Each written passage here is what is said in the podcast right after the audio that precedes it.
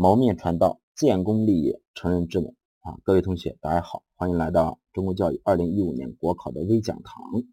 嗯，我是面试讲师牟建称，江湖人称雷叔啊。那么，呃，今天给大家去探讨的一个题目呢，是关于咱们这个非常通俗易懂的一个看似非常简单，说实际上蕴含了丰富的内涵的这样一个题目。那希望大家能够认真的聆听。一，我们一起来去思考啊，一起来去探讨啊，在这个所谓的叫什么叫指点江山、激扬文字，对吧？啊，当然老师师生之间应该是教学相长啊。那是这样一个题目，很简单啊。人家问，请谈谈你的兴趣爱好是什么？那这是一个关于求职动机与年值匹配性的一个问题啊。人家问了你啊，兴趣爱好，很多同学满脑子就开始迸发，对吧？啊，我有什么爱好啊？有什么兴趣啊？啊，那么在新时代的大学生、新时代的青年们啊，很多同学马上就觉得啊，我的爱好啊，比如说就是吃饭、睡觉啊，待着啊，玩手机、发微博。那高端积极一点的同学，可能就开始搞体育运动，对吧？打篮球啊，这个那个啊，或者是这个读书啊，啊，或者是各种各样的娱乐啊、文艺啊等等啊，太多太多，对吧？那关键问题，老师想讲的是什么呢？不在于你这个兴趣爱好是什么，而在于我们如何能够换一个角度、换一种思维、换一个方向啊，来去另辟蹊径的去谈出一些不一样的东西，甚至是同一个兴趣爱好能够说出与众不同的你。我们一定要去思考。如果说，当然这里提出的可能性不大啊，更多的还是我们去探讨，做一个基础去铺垫。啊，一个思维啊，如果说出这个题有什么目的的话，大家想一想，到底是什么目的啊？其实很简单，无非无非考官想去听一听你呀，在业余的生活当中到底是怎样的一个人，并且考官想听一听你的对自己的这样一个定位和认知是否是清楚的。那还有一个呢？考官想看看你是否是能够，有创新性的思维啊，能够与众不同啊，能够独树一帜，旗帜鲜明的把自己啊特点、个性的东西说出来。那如果说有目的的话，应该有这三个目的。那当然，我们要应该要去理解，对吧？呃，既然它是考察我们在业余生活当中，比如说在工作学习之余。我是一个怎样的人？那毫无疑问，那种消极的、能够引起别人反感的东西，我们一定是不能说的，对吧？啊，吃饭、睡觉等等这些太俗，对吧？没意义的东西就没有必要去说了。那再一个呢，我们要去说什么样的兴趣爱好？那当然与之相对应的就是积极的、阳光的啊、正面的，能够体现年轻人风采的，能够体现你个人优势的兴趣爱好。才可以。那当然，很多同学谈到，对吧？我喜欢看书啊，啊，很多同学我喜欢打球啊，可不可以呢？当然是可以的。那得给大家提一个小小的意见，千万不要太笼统，一定要具体。比如说，这个专家，专家，什么叫专家？就是专注到家。当然，我们同学可能不是不是这方面啊，但是如果你能够向考官去证明。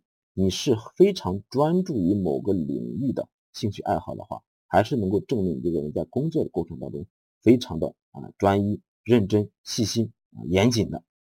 比如说你说去看书的话，读书的话，你就不能笼统的说啊我喜欢看书，一定要局限于怎么样某个领域啊涉猎在哪几个方面啊？比如说我喜欢看这种古典的啊这或者国学的东西。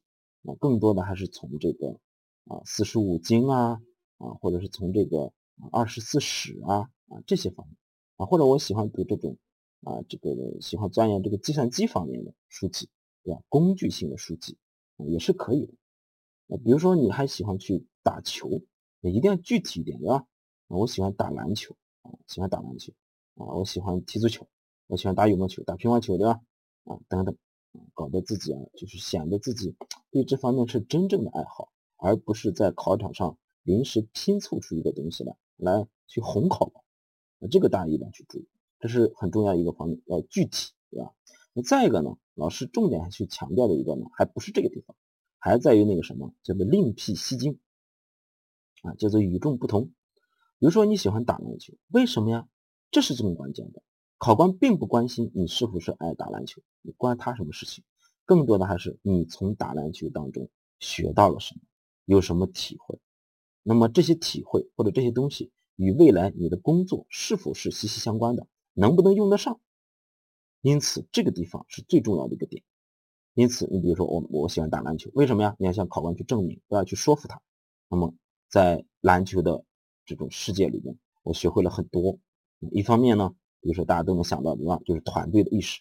篮球不是一个人打的，五个人要密切配合啊，分工协作，相互的对吧？补位啊，挡拆啊。对吧？才能够完成得分，才能够赢得球队的胜利。那第二一个呢？还有什么？在篮球当中，我学会了什么？坚持，不抛弃，不放弃。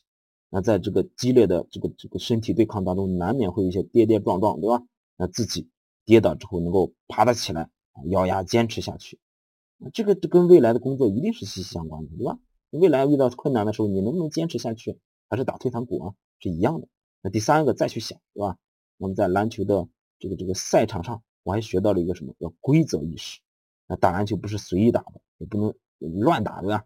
一定要尊重规则，否则的话一定会吃亏。那这跟我们单位的规章制度啊啊，这个这个法律法规啊，一定是什么非常契合的。所以这些东西同样是打篮球，你能够说出一些与众不同的东西，并且能够跟未来的工作去结合，这是非常重要的。好，这是我去讲的一个方面。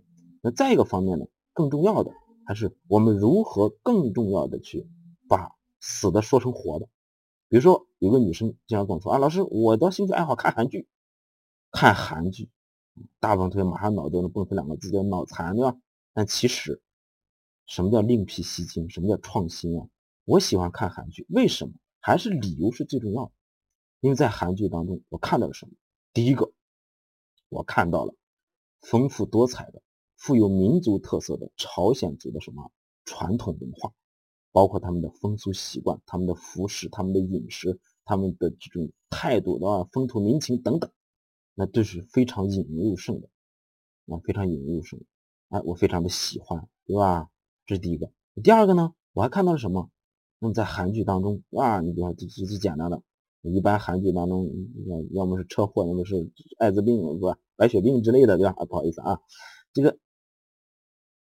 那男女主人公必然有一个人啊，可能要要要面临生命的危险，而另一个人一般都是至死不渝，舍己为人，对吧？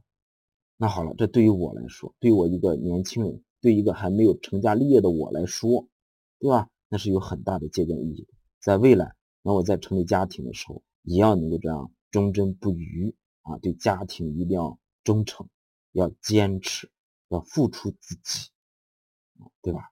等等等等，那么通过这两个大的例子，第一个打篮球，第二个看韩剧，我想告诉大家的是，同样的话，同样的问题，只要你能够换个角度，勇于去思考，一定能够看到一些与众不同的东西，而这些与众不同的东西，一定能够让考官眼前一亮，让他对你啊刮目相看，哎，觉得这个孩子，这个青年，这个姑娘，一定是未来的总书记，对吧？啊，这个这这这一定是不是凡人，对吧？啊，这这这能够来到我们单位之后，能够带来一些新的气象，能够给我们带来一些啊新鲜血液啊，一些好的作风改变，我们的气氛一定会更融洽一点啊。我们说这现在这个二十一世纪啊，啊，我们要做一个什么？要做一个有意思的人。